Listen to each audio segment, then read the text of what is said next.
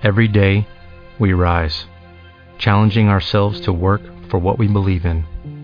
At U.S. Border Patrol, protecting our borders is more than a job, it's a calling. Agents answer the call, working together to keep our country and communities safe. If you are ready for a new mission, join U.S. Border Patrol and go beyond.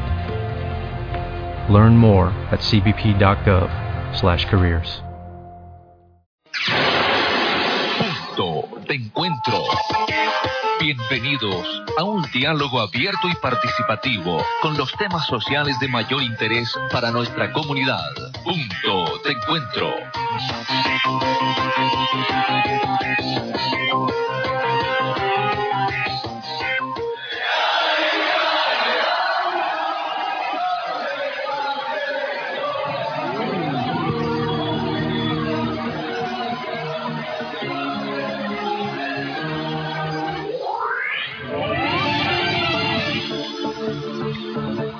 Buenas tardes a todos nuestros oyentes de Colmundo Radio, la cadena radial, la emisora que te acerca. Desearles eh, un buen rato, un buen tiempo de nuestro programa, el club eh, nuestro, en este lugar tan especial.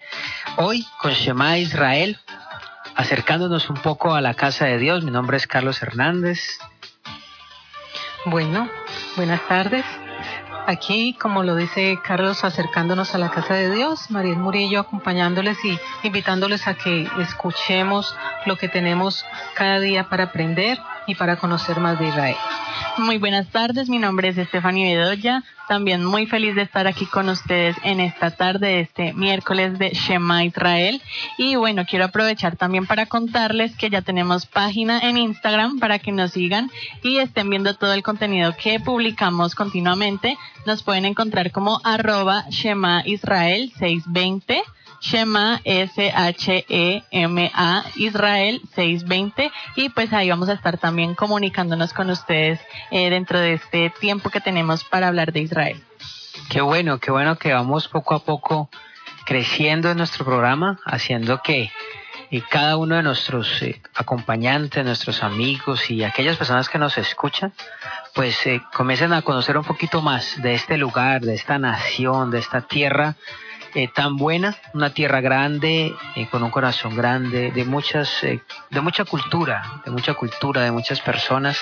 Y bueno, hoy queremos estar muy pendientes, estemos muy pendientes porque vamos a hablar de un sitio, de un sitio, mm, como dicen por ahí, diferente a los demás, un sitio que queda en un lugar también diferente al de, otros sitios de, de Israel y pues definitivamente eh, esta, esta nación, la nación de Israel, tiene muchas, muchas sorpresas cada día. Pero nuestros oyentes pueden enviarnos eh, los saludos y sus participaciones a, a, nuestro WhatsApp. Queremos tener contacto con ustedes.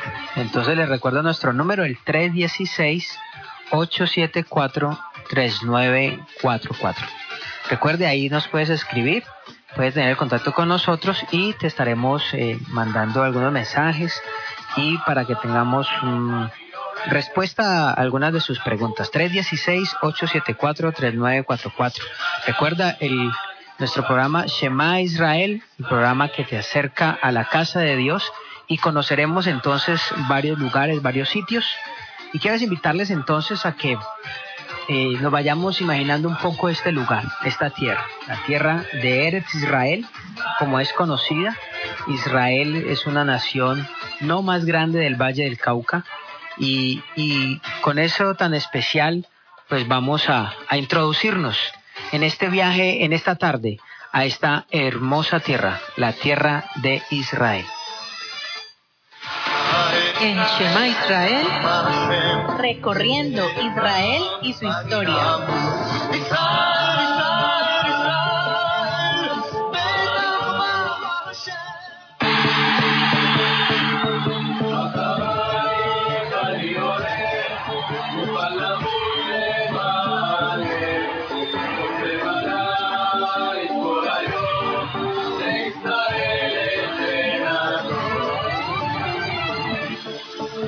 Semana pasada estuvimos hablando de un lugar, de un lugar bien especial, pero no solo contamos el lugar, contamos historia. Hablamos acerca del muro de Occidente, ¿no? Hablamos del muro de Occidente, hablamos de, de ese monte Moriab, del monte Moriab y lo que había sucedido en ese monte Moriab. Y bueno, vamos a irnos un poquito más, más allá, ¿no? Recordemos que el monte Moriab está en Jerusalén, y Jerusalén pues es la parte cuasi central de Israel, más o menos, pero es la parte montañosa, sí, la parte montañosa, la parte más, una de las partes más altas, no la más alta, una de las más altas, está sobre esa cordillera. Vamos a irnos un poquito más allá, como tirándonos hacia, hacia, más hacia el oriente, sí, oriente, sur, suroriente. suroriente, suroriente del país y de, de, Jerusalén pues no queda muy lejos, yo creería que una hora, no, ni tanto. No. Más o menos, sí. más, Sí, más o menos una horita, sí. Bueno, el bus nos lleva muy bien, ¿no? El día que ah, vayamos a, nos, nos lleva muy bien, tenemos un, un, buen autobús que nos va a llevar a ese lugar. Y ese lugar queda hacia el desierto de Judea yendo hacia el Mar Muerto. ¿Y vamos a hablar hoy de qué lugar? Vamos a hablar de Masada y bueno, les cuento que Masada eh, fue declarado Patrimonio de la Humanidad por la UNESCO y ahorita les vamos a contar un poco de la historia y para que entendamos más por qué ha sido declarada así. Bueno, yo invito a los oyentes que les, que les encanta pues el internet, pues eh, váyase al internet y busque Masada para que usted vaya viendo las foticos. Lástima que la radio no se pueden ver fotos, pero pueden ir a nuestro Instagram. En nuestro Instagram vamos a estar publicando imágenes de Masada y de todo lo que hablemos hoy y en cada programa. Ok, entonces ahí puede ver también fotos y seguramente va a haber fotos nuestras en Masada. O bueno, seguramente, seguramente vamos a tener fotos ahí. Masada, pues definitivamente es un lugar mm, muy alto, demasiado alto. No sé si alguien me puede colaborar con cuánto medía, eh, a qué altura se encontraba este lugar. Está ubicada a 450 metros de altura respecto al nivel del Mar Muerto. Del Mar Muerto. Ajá, y el Mar Muerto es un lugar ya bastante profundo. Profundo, nivel cero prácticamente está. por, debajo, por debajo del nivel del mar. Está a 400 metros bajo el nivel del mar. O sea que Masada está, Dios mío. Está más allá. o sea, es una cosa... Es una cosa altísima. Es muy alta, es muy grande y es, es, una, es una fortaleza. Comencemos por ahí.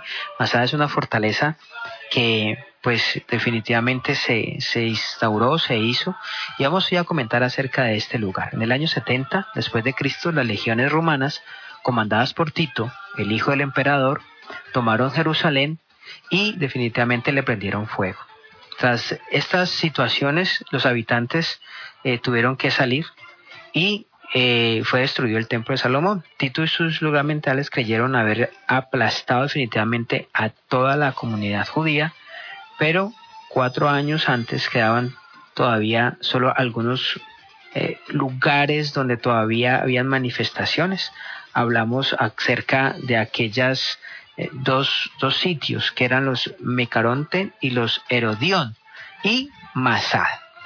Masada, pues, era un lugar que había sido utilizado como fortaleza desde el siglo II antes de Cristo, pero fue Herodes el Grande, el rey de Judea, entre los años 37 y 4 antes de Cristo, el aliado de los romanos quien la habilitó como una ciudadela regia, construyendo una muralla, una torre de defensa, almacenes, cisternas, cuarteles, arsenales y bueno, cantidad de cosas. Era una ciudad sobre una roca muy alta.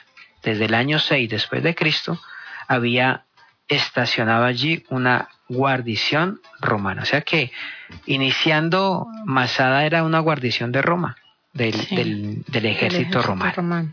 Era como una ciudadela ya en, en toda esa cima. recordemos que eh, ese lugar era muy importante porque era donde primero era el mar muerto. Pasaban por ahí muchos, tenía, era un paso obligatorio para Jericó, por ejemplo, hacia abajo, hacia Egipto, entonces era un lugar muy comercial porque era un lugar donde tenían que pasar.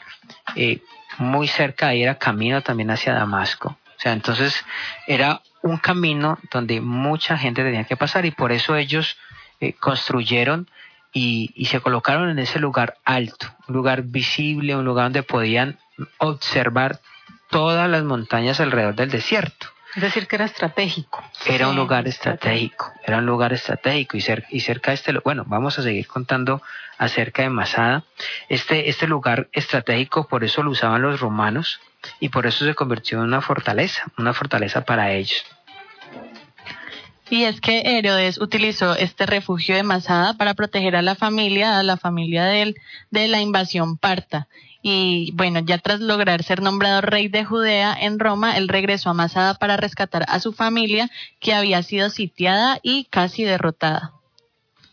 Ya un tiempo después, a través de una guerra civil y con ayuda de Roma, del ejército romano, Herodes conquistó Jerusalén, como lo veíamos ahorita, y bueno, ya después más adelante hubo otros sucesos mucho más eh, importantes y un poco difíciles de asimilar que sucedieron en Masada.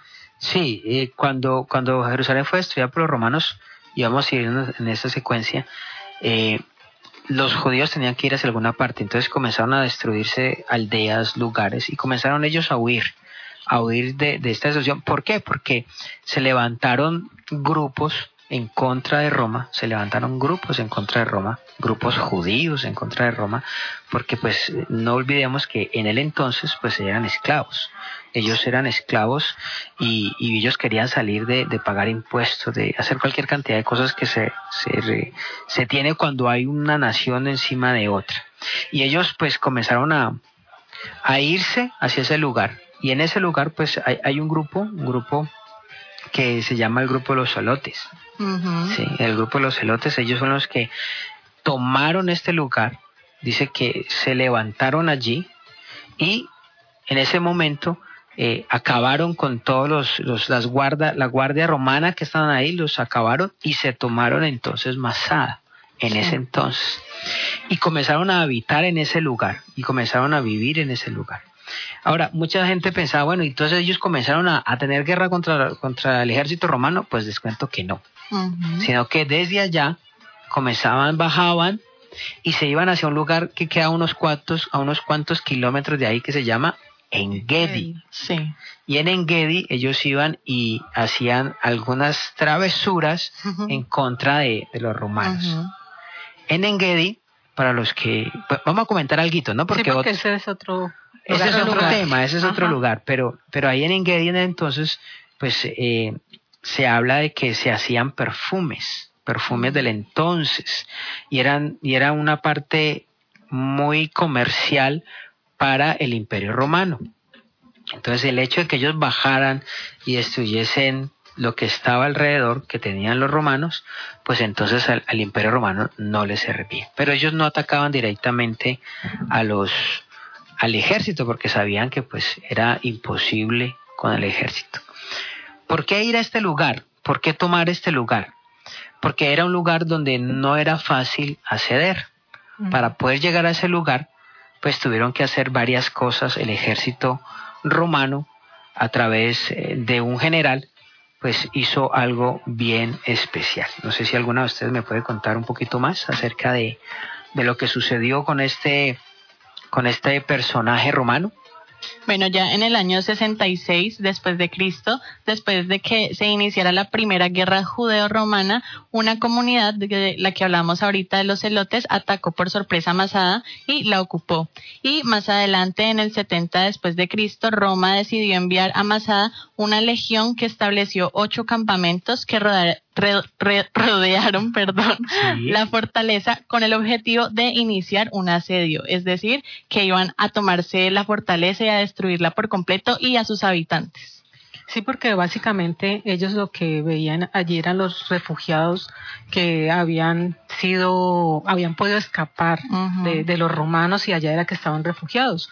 Y entonces fue donde definieron eh, Flavio Silva, el comandante de la legión, que dispuso a enfrentarse para poder subir y enfrentarse y atacar a aquellos que habían podido escapar de, de, sus, de sus manos. Y es que allá en Masa eh, la manera en que la construyeron y la arquitectura favorecía mucho y por eso era tan tan deseada por todos los ejércitos. Dice aquí que tenían unos almacenamientos que permitían guardar comida hasta siete años, igual un ingenioso sistema de suministro de agua, que el agua que ellos tenían que traer era desde Engedi y pues ya ustedes se imaginarán el trayecto tan extenso a pie pues ahí ellos ya se habían creado un sistema para poder recolectarla y mantenerla por mucho tiempo. Entonces este, este general tuvo que hacer esto muy rápidamente y construyó un, cerco, digámoslo así. ¿Con, ¿Con quién? Pues los romanos no lo hicieron, lo hicieron los judíos que estaban esclavos, que habían cogido. Hicieron algo ahí comenzaron a construir y de ahí comenzaron a evitar que los judíos que estaban arriba de Masada bajaran y eso pues tenían que hacerlo muy pronto. ¿Por qué? Porque las condiciones, como dice Tefa, pues eran muy complejas, eran muy complejas. Mientras abajo eh, en, el, en, el, en el verano podían llegar a 50 grados y en el invierno podían llegar a menos grados, a cero menos grados, heladas, pues arriba de Masada estaban full tenían agua, tenían todo. Entonces el, el, ejército romano estaba definitivamente eh, en una situación muy compleja y tenían que hacerlo muy rápido para poder comenzar a subir y comenzar a destruir.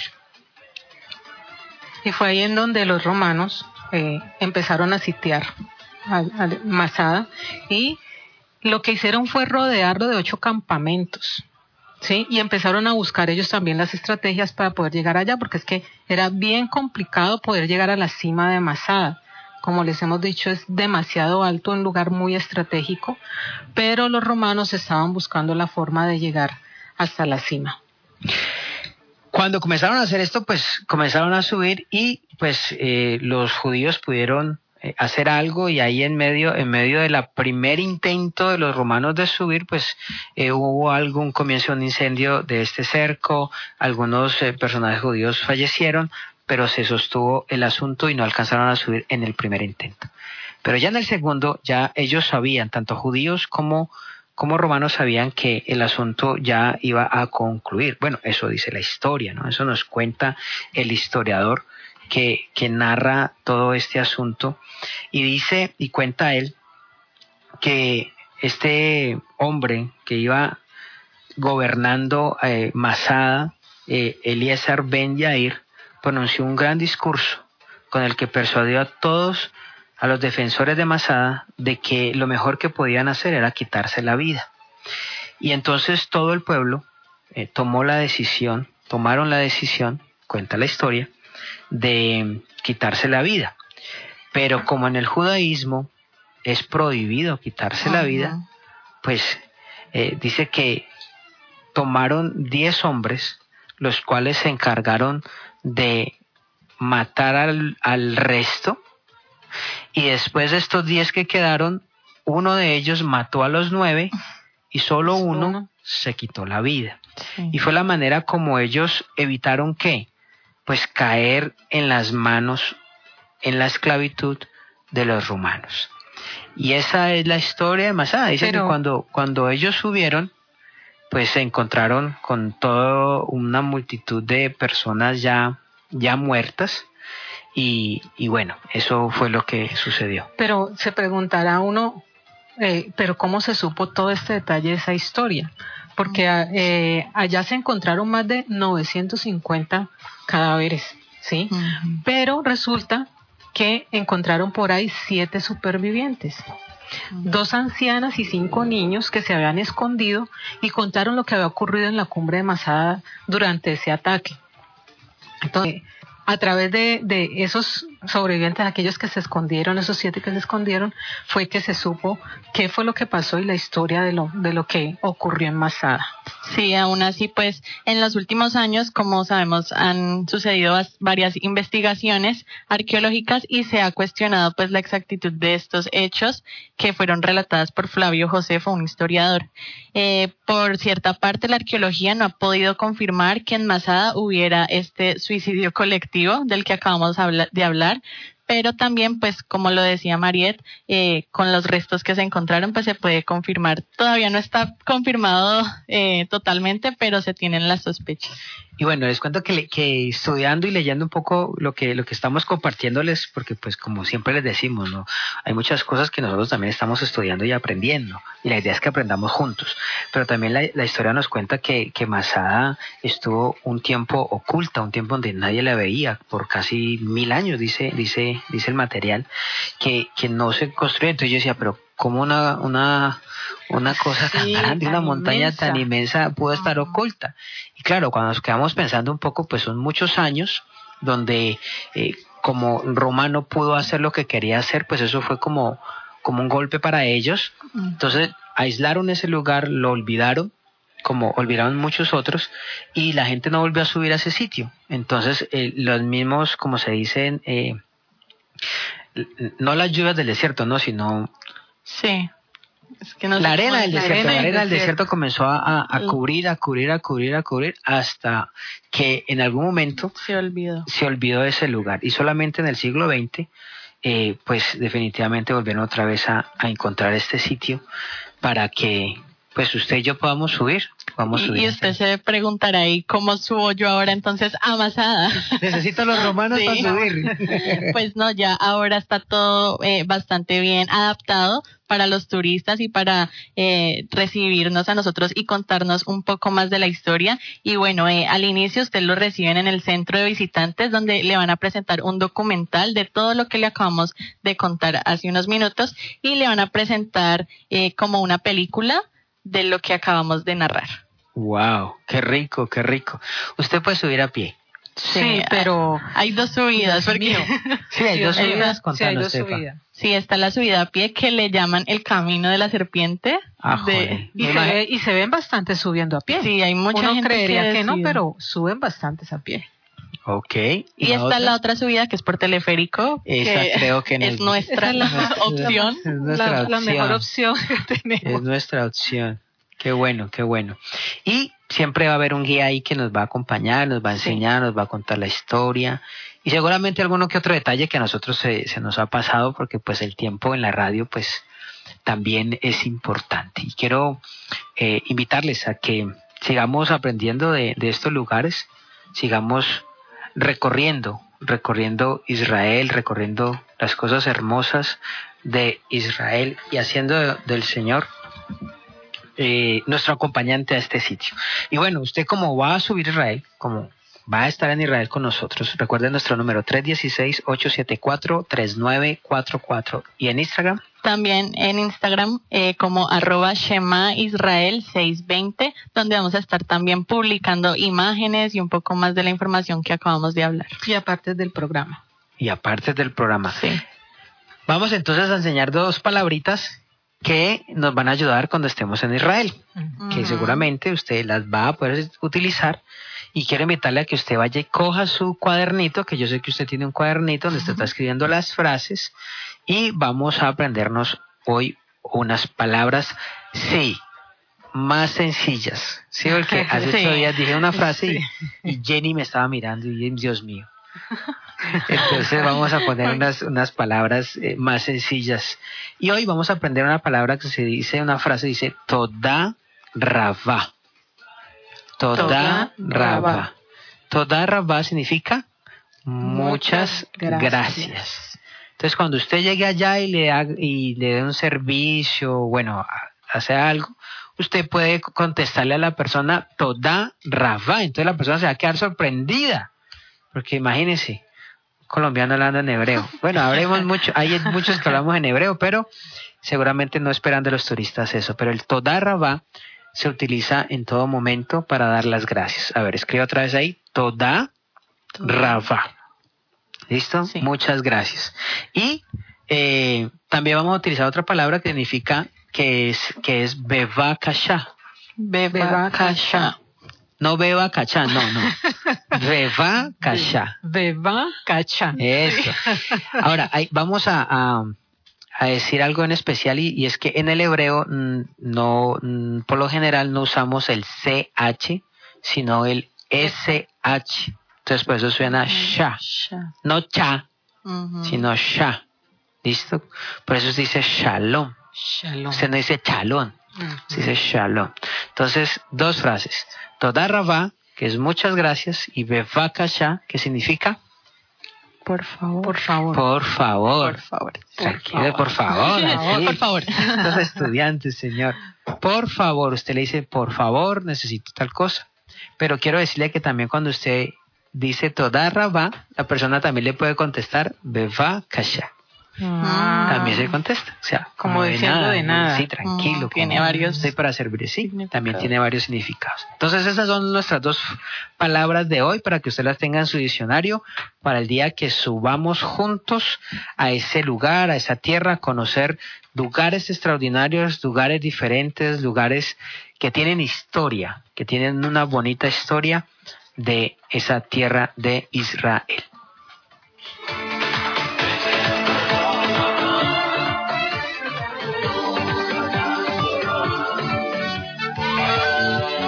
Melodías de Israel.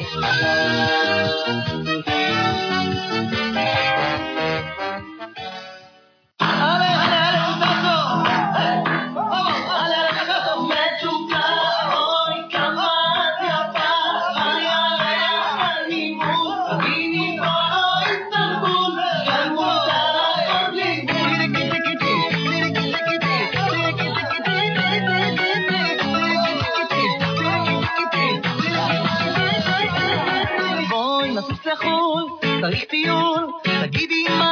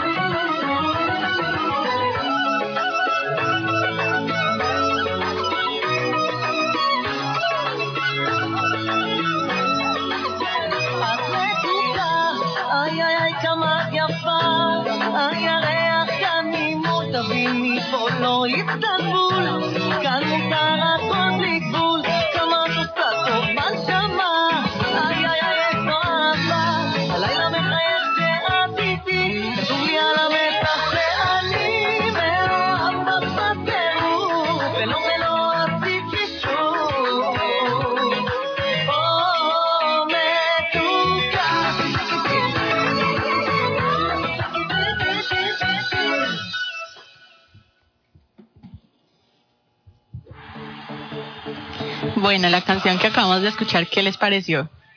¿Les gustó? Me encanta, a mí me encanta esa canción. Y ese ritmo, me encantan esos ritmos de... Es una mezcla como de pop en hebreo, que es lo que llamamos como música mizrahi, que estuvimos hablando hace un tiempo. Y bueno, la canción que acabamos de escuchar es de junio del 2015 de un artista llamado Dudu Aaron. Y bueno, esta canción tiene por nombre Terminal Shalosh, que Shalosh significa Significa tres. Terminal tres. Y bueno, básicamente lo que dice la canción es como un hombre que le está diciendo a su esposa o a una mujer que lo acompañe en un viaje a América. O sea, a nuestra, a nuestra tierra. Y bueno, ahí algunas de las palabras que escuchábamos como metuká, que era una de las que más suena, quiere decir dulce, y kamayafa quiere decir qué hermosa eres. Es una canción romántica y, y bueno, muy pegajosa también. Dudu Aaron, el cantante que acabamos de escuchar, nació en Kiryat Ekron, que es una ciudad al sur de Rehoboth, esto es cerca a la costa del Mediterráneo. En 1984 nació él y es un cantautor, músico y compositor israelí, más conocido en el género Mizrahi, que era el que hablábamos ahorita. Él comenzó su carrera desde muy pequeño, cantando en una sinagoga en la ciudad donde nació y ya después en su adolescencia empezó a cantar en clubs y en eventos a los cuales le invitaban. Ya al terminar su servicio para el ejército de Israel, lanzó su primer sencillo que fue todo un hit en este medio de la música Mizrahi y se convirtió en uno de los más grandes representantes de este género. Y bueno, yo quiero contarles que en esta tarde nos está acompañando una visita muy especial, Daniel Londoño. Eh, bueno, Daniel, ¿cómo estás? Muy bien, gracias a Dios. Ah, bueno, cuéntanos, Daniel, ¿qué te pareció la canción que acabas de escuchar? Sí, muy chévere, me gustó mucho. Bueno, Dani, ¿cuántos años tienes? Tengo nueve. ¿Y nos querías contar algo especial que nos estabas comentando ahorita hace unos minutos? Cuéntanos tu experiencia. ¿Cuántas veces has ido a Israel? Dos. Dos veces y con tan solo nueve años. ¿Qué les parece? Yo he ido creo que cuando tenía por ahí cinco años y después cuando tenía los siete. Uy, muy Sí, chévere. O sea, hace poco, hace poco Sí. estuviste en Israel. ¿Y fuiste a Israel por qué? Eh, para conocer la casa de Dios, porque yo ya la había conocido desde chiquito, pero yo no recordaba nada. Y allá en el muro fue donde lloré y me gustó mucho. Oré Claro. por alguien que me lo pidió. Uy. Ah, o sea que tú hiciste el ejercicio que hacen muchos de ir y llevar una petición a ese lugar. Sí, eh, ella escribió una petición porque es una mujer y yo le dije que sí, ¿Qué lo ibas a hacer? sí, sí, sí. Y lo hice, ¿Y viste respuesta en esa petición? sí. Muy chévere. Y de- en esos viajes que has hecho a Israel, ¿cuáles han, cuáles han sido los lugares que más te han gustado? Mm, hay uno que es el muro, creo que es el muro de los lamentos, Sí. ese, el río Jordán, Ujú. el mar Mediterráneo Ujú. y ya no recuerdo bien el otro lugar. Y hay otro que es que es muy lindo, pero no ¿No recuerdas el nombre? Sí. ¿Y qué sentiste? ¿Cómo te sentiste allá donde tú dices que es la casa de Papito Dios? Me sentí muy bien porque fui con mi familia. Aquí como ven, eh, donde estamos hablando de Dios, fui con mi familia y me divertí mucho por allá. Ah, yo pensé que había sido solo, yo ya estaba preocupado. ¿Cómo hizo? Yo ¿Cómo hizo para ir por allá? solo. Yo como pagaría una boleta, me saliera un trillón de pesos. bueno, eso, eso son, eso es el aporte que hoy Danielito quiere hacernos a este tiempo de Shema Israel. Y, bueno, vemos también cómo, cómo los niños eh, poco a poco van conociendo también esta tierra y se dan cuenta de que es una tierra muy especial donde perciben cosas importantes y necesarias en la vida del ser humano. Bueno, y ya vamos a continuar y hablar un poco más de las noticias que últimamente eh, se están escuchando en Israel y que también son importantes para nosotros. En Shema Israel. Noticias y actualidad.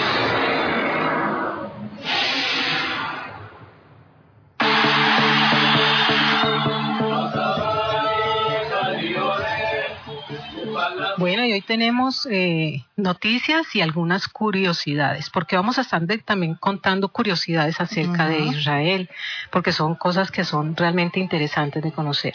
Pero recuerdan que a través de los programas hemos estado hablando de el muro de Occidente, que a ese lugar más gente que importante también, que no es un lugar que lo visite solamente eh, para los tiempos de oración de nosotros, sino de mucha gente.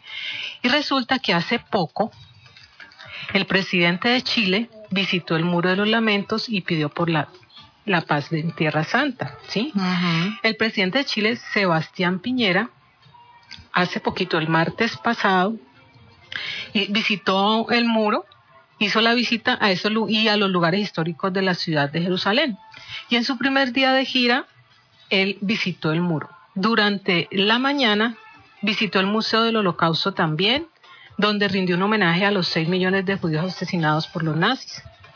En esa visita, él hizo un tiempo también de oración en ese lugar y cuentan que con los niños de una escuela chilena llamada Ana Fran, de una localidad en Chile, él llevó un resto de peticiones, ¿sí? Esos, esos papelitos que nosotros hablábamos, peticiones, por los cuales él iba a orar y depositar allá en el muro. Y eso lo hizo el presidente de Chile. ¿sí? Los colocó entre las piedras y dijo que Dios escuche a los niños de Quilicura, que es, es esa región de donde fueron enviadas esas peticiones. Entonces miren qué especial y qué, qué bendición, digo yo, porque es para un, para un país que su presidente vaya e interceda por, su, por el pueblo y en ese lugar tan especial.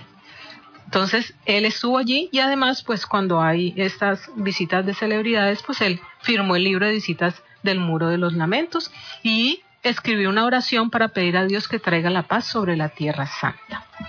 Y es aquí donde comenzamos a ver cómo las naciones del mundo ven, ven como ejemplo a Israel para, para la tecnología, pero también que es el lugar donde, donde existe eh, el Dios, el Dios de Israel. Y ese Dios de Israel se ha escuchado en todo lugar. Bueno, esa es una de las noticias interesantes, importantes, porque recordaba precisamente lo que hemos estado hablando. Lo que hemos estado hablando de. Y justamente sigue sucediendo. Pero también tengo unos datos curiosos. Ustedes, ustedes conocen, bueno, después les voy a contar de muchos, muchos eh, celebridades que son judíos y que de pronto nosotros no sabíamos y no conocíamos. Entonces, por ejemplo, o son descendientes de judíos. O son descendientes de judíos. Por ejemplo, ustedes sabían que, bueno, ¿recuerdan el actor de El Arca Perdida? Eh, sí, el protagonista. El protagonista. Harrison Ford. Harrison Ford. Harrison Ford tiene su descendencia judía. Yo no sabía, no tenía ni idea. Voy a acabar de enterar. Ajá. Adam Sandler. Ah, sí, sí, ah, sí, me encanta sí, en todas sus películas vemos que él tiene que decir algo sobre sí. ¿Alguna frase? ¿Alguna frase o incluir algo, judío, un referente? Sí, no, él siempre está ahí pegadito Siempre está ahí. Y pues yo quisiera después tocar ya esas celebridades poco a poco porque quisiera hablar de famosos en otro programa, pero no solamente de actores, sino también científicos y todo lo que el pueblo judío, los judíos a través de de lo que ellos han aportado al mundo nos han dado. Pero hoy les traigo unas curiosidades interesantes. ¿Ustedes sabían que Israel es el primer país del Medio Oriente que demostró la igualdad de la mujer en la sociedad? No, no, curiosidades, no. Eso lo hizo con Golda Meir. ¿Se han escuchado ah, hablar de Golda Meir? Claro. Fue la tercera mujer en la historia en servir como primera ministra de un país. imagínense que Israel fue el primer país del Medio Oriente que demostró esa igualdad de la mujer con Golda Meir. Y se, y se, y se, vive mucho, mire que le, eh, para hacer el comentario ahí de la igualdad, eh, pues tan solo en el ejército. Correcto. En el ejército lo vemos, los chicos terminan su, su, su colegio y todos van al ejército, tanto hombres como, mujeres. Todos van. Los varones van tres años y las mujeres van dos años. Y no es que lloren, y no es que se, ¿no? todos se, van con una alegría, se van felices, se van muy bien y, y, la familia ayuda a sostener al, al, al joven que va al ejército. O sea, el ejército provee muchas cosas, pero la familia provee de otras, de otras tantas. Porque para el pueblo de Israel, pues la igualdad es, es eso, igualdad, hombres y mujeres son iguales. Correcto. Aquí hay otra curiosidad. Israel es el único país que ha revivido un idioma muerto. Es decir, por ejemplo, el hebreo, que ellos tienen dos allá, ¿no? El hebreo y el árabe, que son sus dos idiomas oficiales, pero es el único país que ha revivido un idioma muerto. Entonces, eh, el árabe y el hebreo son idiomas que vienen desde la antigüedad y es el único país que tiene conservando su idioma antiguo. Otra curiosidad, Israel es el único país en el que, miren, esta me llama mucho la atención, en el que los héroes nacionales son personas relacionadas con grandes milagros divinos como el rey David, la reina Esther y Moisés, entre otros. y, y bueno, no solamente es la historia, hoy en día cuando uno eh, tiene la oportunidad de hablar con, con personas que estuvieron en, en esos tiempos, por ejemplo, ahora los tiempos de la independencia, los tiempos de, de la guerra de los seis días y bueno, todas aquellas situaciones que han vivido el pueblo de Israel, la tierra de Israel, cuando uno escucha a aquellos, porque todavía hay gente de, del entonces ya un poquito mayores, pues ellos cuentan historias eh, de milagros, de sucesos que acontecieron y solamente la explicación es que hubo un milagro. Y bueno, eh, por ejemplo, la guerra de los seis días es un milagro. Es un milagro. Y ya más adelante hablaremos de... Entonces es increíble lo que estás diciendo porque es así, son, son los personajes de la historia sucedieron en milagros. ¿Y ustedes sabían que mm, cuando en Israel a usted le dicen que vayan en vestido formal, ¿cómo se imagina? Aquí, ¿cómo es un vestido formal? Pues los hombres con saco, corbata. Sí. Eh, y las chicas bien. Las chicas bien. sí, maquilladas. Pues resulta que si usted está en Israel y a usted le dicen que con qué tipo va a un evento y qué vestimenta debe llevar y le dicen ropa formal, para ellos la ropa formal son una camiseta limpia lógicamente, jeans y sandalias. Y así llegan a las bodas los invitados en esa ropa formal. Imagínense. Sí, sí, sí. Sí, nos sucedió en varias ocasiones. y pues la curiosidad de lo que hablábamos ahora, que es, es el único país donde usted encuentra soldados en toda parte, en el autobús, en las esquinas, y en toda parte los encuentra, tanto hombres como mujeres, y son soldados emprendedores, ¿sí? Que aman el país, que se ve cómo aman su país. Y bueno, eso no, no, no se vaya a sorprender, ¿no? no cuando usted, cuando usted y yo subamos no se van a sorprender porque es, es parte de, del cuidar la tierra, es parte de estar eh, vigilantes y es por lo mismo, porque como es un país tan pequeño, pues todos prestan servicio militar. Entonces es muy, muy normal que estén por allí. Ahora, un israelí no va a utilizar su arma eh, de cualquier momento, en cualquier circunstancia. No lo va a hacer. Ellos están preparados para tener algo que se llama control o dominio de su personalidad. Y esto no sucede. Hasta ahora no han habido sucesos eh, trágicos con esto, entonces no, no, no se preocupe. Y los que vamos extranjeros, todos turistas, pues siempre estamos en nuestro autobús, siempre. Antes, por el contrario, ellos son los que están cuidando, están guardando, están pendientes eh, de cada lugar. Bueno, y una última curiosidad para que usted también la ponga en práctica cuando vaya a Israel. Y es que Israel es el único país con bosques eh, que no, que no son naturales, es decir, los bosques son plantados a mano. Allá se plantan árboles constantemente porque se, se hace la que para que no haya el deterioro con el, el desierto. Entonces cuando va, va uno allá, yo ya he plantado dos árboles, allá ya dejé mi, mi semillita. sí, cuando van en las peregrinaciones, pues tenemos la oportunidad de hacer ese ejercicio de sembrar los árboles y bueno, como siempre le hemos dicho que Israel eh, hizo florecer en medio del desierto. En medio del desierto y veo y, y lo que a uno le llama más la atención es que se ven bosques de esos árboles que han sido plantados. Entonces es increíble cómo eh, también se valora el tema de la naturaleza. Las curiosidades de esta tierra, curiosidades especiales, curiosidades que nos llevan a, a conocer y a entender un poquito más de esta hermosa tierra Israel. En Shema Israel. Rumbo a Tierra Santa.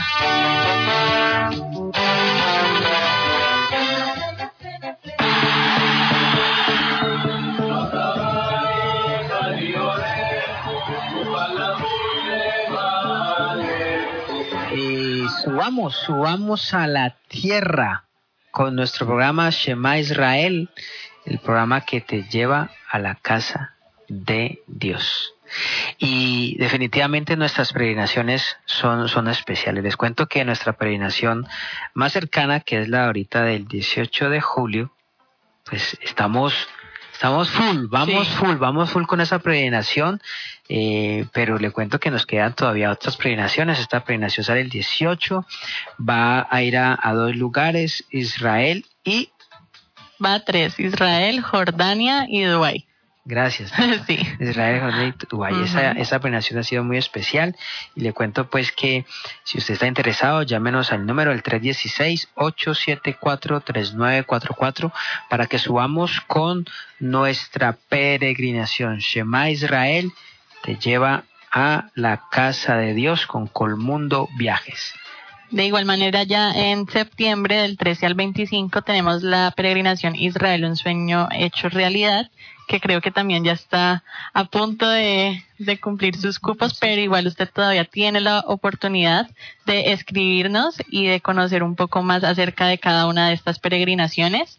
Eh, en octubre tenemos la peregrinación Yo y mi casa en Jerusalén del 4 al 17 de octubre y esta tiene un valor de 5.900 dólares. Y qué hermoso es poder ir a la casa junto con la familia. Yo y mi casa en Israel no, no se, no se pierda la oportunidad de subir, de subir a Israel, de conocer, de conocer los lugares que estamos hablando, de experimentar, de, de, de conocer un lugar diferente. Israel es una tierra hermosa, es una tierra que le va a dejar a usted y a su familia grandes enseñanzas y quiero contarle, invertir en Israel, invertir en ese lugar, trae, trae muchos beneficios para su vida. Y en el mes de octubre, del 11 al 25 de octubre, tenemos la peregrinación Italia-Israel. Qué chévere visitar estos dos países. Esta tiene un costo de 7.130 dólares. Y bueno, también escríbanos y le vamos a estar dando más información acerca de esta peregrinación. Bueno, en nuestro Instagram también vamos a... En el Instagram vamos a publicar también cada una de las peregrinaciones con la información y pues usted ahí también nos puede seguir y escribirnos por un mensaje directo de Instagram y ahí le vamos a estar contestando de igual manera. ¿Y cuál es nuestro Instagram? Nuestro Instagram es arroba Shema Israel 620. Ok, ahí nos encuentras y va a encontrar toda la información. Eh, si en algún momento tú necesitas los detalles de qué se va a hacer, cuál es el itinerario de cada una de nuestras peregrinaciones, pues escríbenos y te lo vamos a mandar para que tú lo tengas ahí en cuenta, lo puedas ver y podamos charlar acerca de subir a este lugar. Mire, la mejor inversión que usted puede hacer con su familia es subir a este lugar extraordinario. Y recuerde que nuestras peregrinaciones pues eh, son con pensión completa. Sí, y la mayoría pues tenemos unos recorridos bien especiales, ¿sí?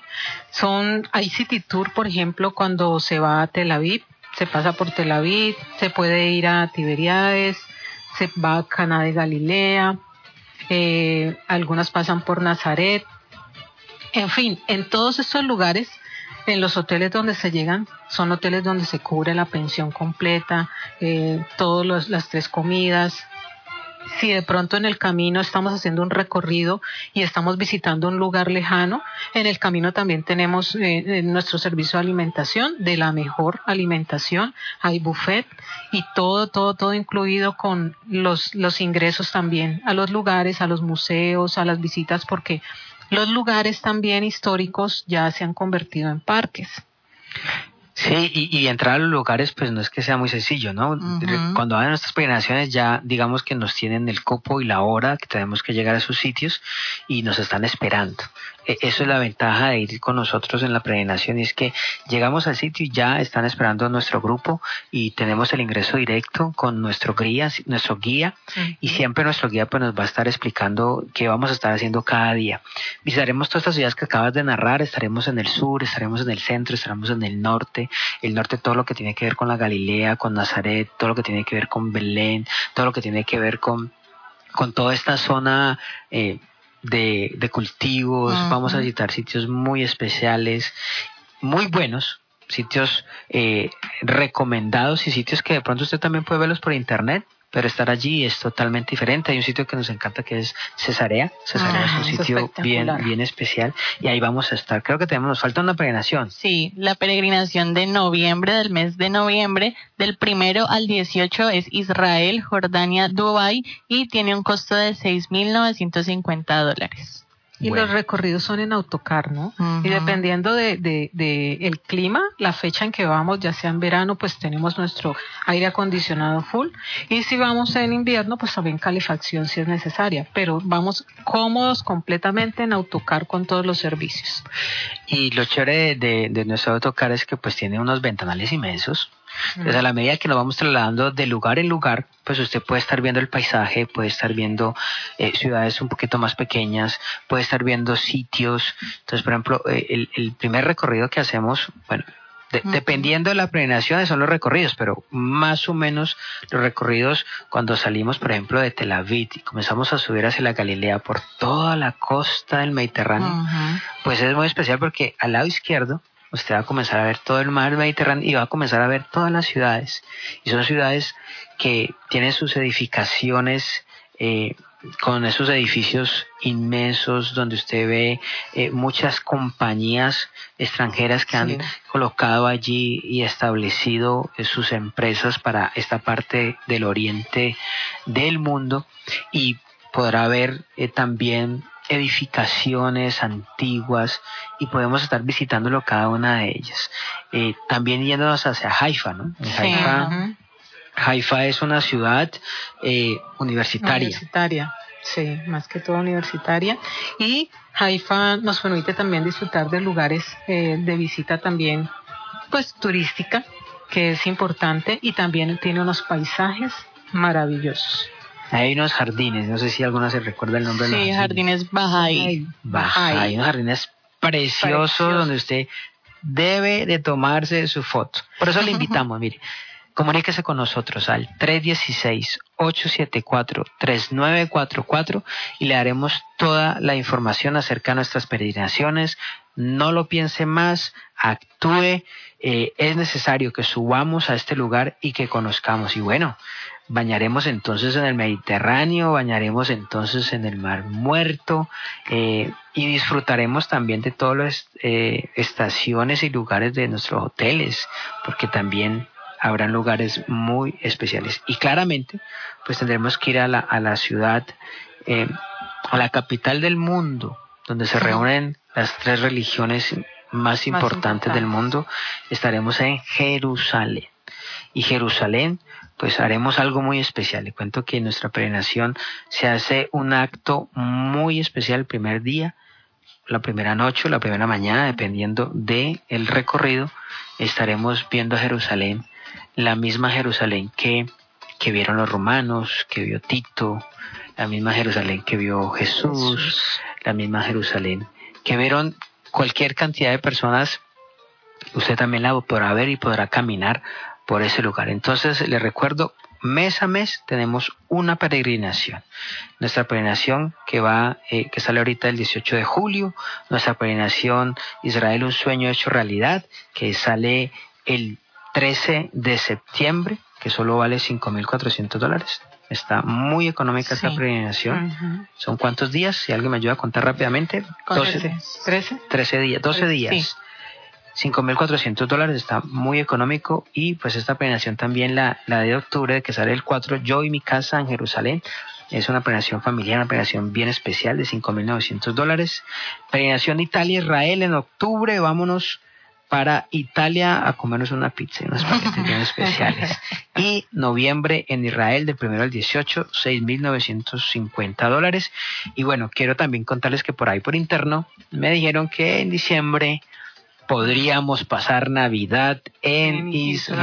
Israel. Y eso es otro cuento bien especial. Sí, ya más adelante les daremos también información sobre esa peregrinación tan especial para pasar y recibir el nuevo año en Israel. Entonces no se olvide de eh, seguirnos en nuestro programa de Shema Israel, el programa que te acerca a la casa de Dios, al número 316-874-3944. Y en nuestro Instagram, arroba Shema Israel 620. Y bueno, muchas gracias por compartir con nosotros en este punto de encuentro, nuestra sesión Shema Israel. Y bueno, mi nombre es Carlos Hernández y les esperamos entonces el próximo miércoles eh, en nuestro programa Shema Israel.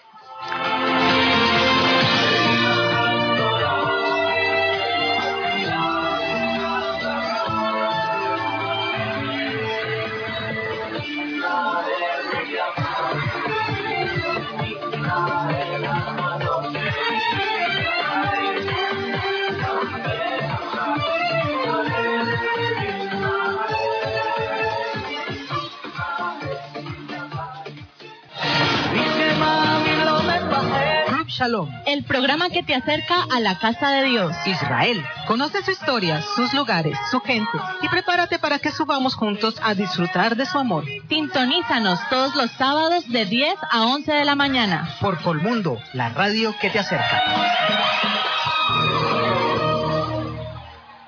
Dale más potencia a tu primavera con The Home Depot. Obtén una potencia similar a la de la gasolina para podar, recortar y soplar con el sistema OnePlus de 18 voltios de Ryobi desde solo 89 dólares. Potencia para podar un tercio de un acre con una carga. Potencia para recortar el césped que dura hasta dos horas. Y fuerza de soplado de 110 millas por hora. Todo con una batería intercambiable. Llévate el sistema inalámbrico OnePlus de 18 voltios de Ryobi. Solo en The Home Depot. Haces más. Logras más.